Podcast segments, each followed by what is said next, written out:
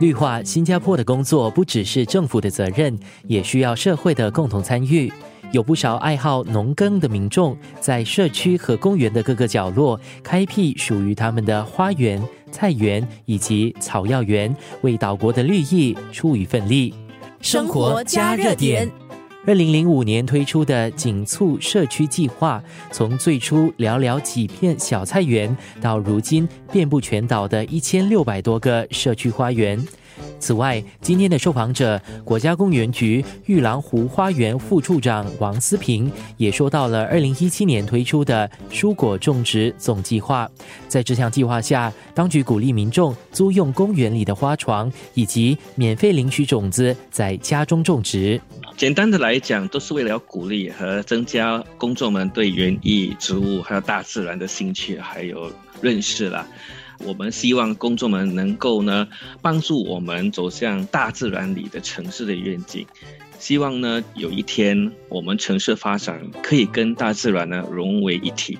人们呢也可以跟本地的动植物共享同样的空间。目前的进展是如何？特别是这个两千零五年推出的 in Bloom 嘛，现在大概已经十五十六年了啊。计划的进展如何呢？景促社区计划从二零零五年至今呢，我们现在已经有超过一千六百个社区花园了。所以你会看到，就是像我们的政府主屋楼下啦，公寓楼下周围的绿地啊，有些小小的那些花园啊，居民可以全面栽种植物的。我们现在呢，就是讲那个 Edible Horticulture Master Plan，就是蔬果种植总计划。这呢，就是要为了教导公众们呢。如何在不同的空间里头呢，可以栽种熟悉和他们喜欢食用的那个食用植物啦？生活加热点，这好些计划，新加坡人的反应都相当的热烈。以你的看法或者是你的感觉，新加坡人对言语似乎很感兴趣，对不对？对对对，我是觉得在疫情的时候呢，就是去年开始，对不对？更多人对园艺有兴趣，我也不知道为什么，可能待在家中没东西做吧。对，所以很多人就想说，在家中可以做什么比较有意义的消遣和活动啊，对不对？所以我看去年的时候，我们推出那个 Gardening Edible 那个使用园艺计划，是相当恰当的啦。生活加热点。在这个钢骨水泥筑立起来的城市，各项计划下的多片绿地是人们放松身心的好去处，更是家人之间邻里之间联络感情的纽带。国家公园局玉郎湖花园副处长王思平还聊到了园艺的其他好处，以及园艺爱好者也不乏年轻族群。我觉得园艺可以把大自然带入家中。还有就是那个植物呢，可以用来美化我们的住家环境，它也是一个有益身心的一个消遣嗜好。家中有小朋友的话，也可以教育他们看到我们熟悉的那些植物，我觉得好像让一些朋友们呢，可以想起被遗忘的时光，看到一些我叫做的 old school plant 啊，被人家遗忘的一些植物，可能十多年前常见到的。看到那个花，闻到它的香味。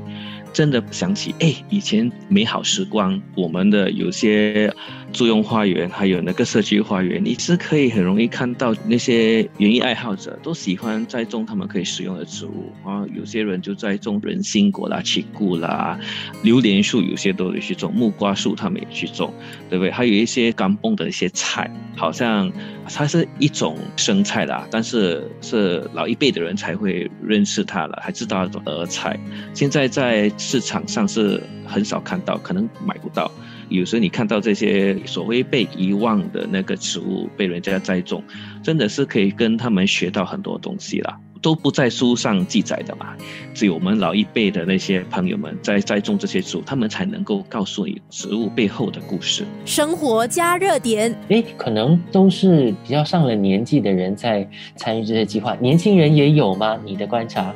有啊，我觉得现在的园艺的兴趣已经有所谓的年轻化了。Instagram 那个平台，真的有很多的，他们称他们自己为 Plant Influencer，全部都是年轻人哦。他们就会把他们喜爱的植物在家里栽种，种到美美的出来，哇，自己录一个视频。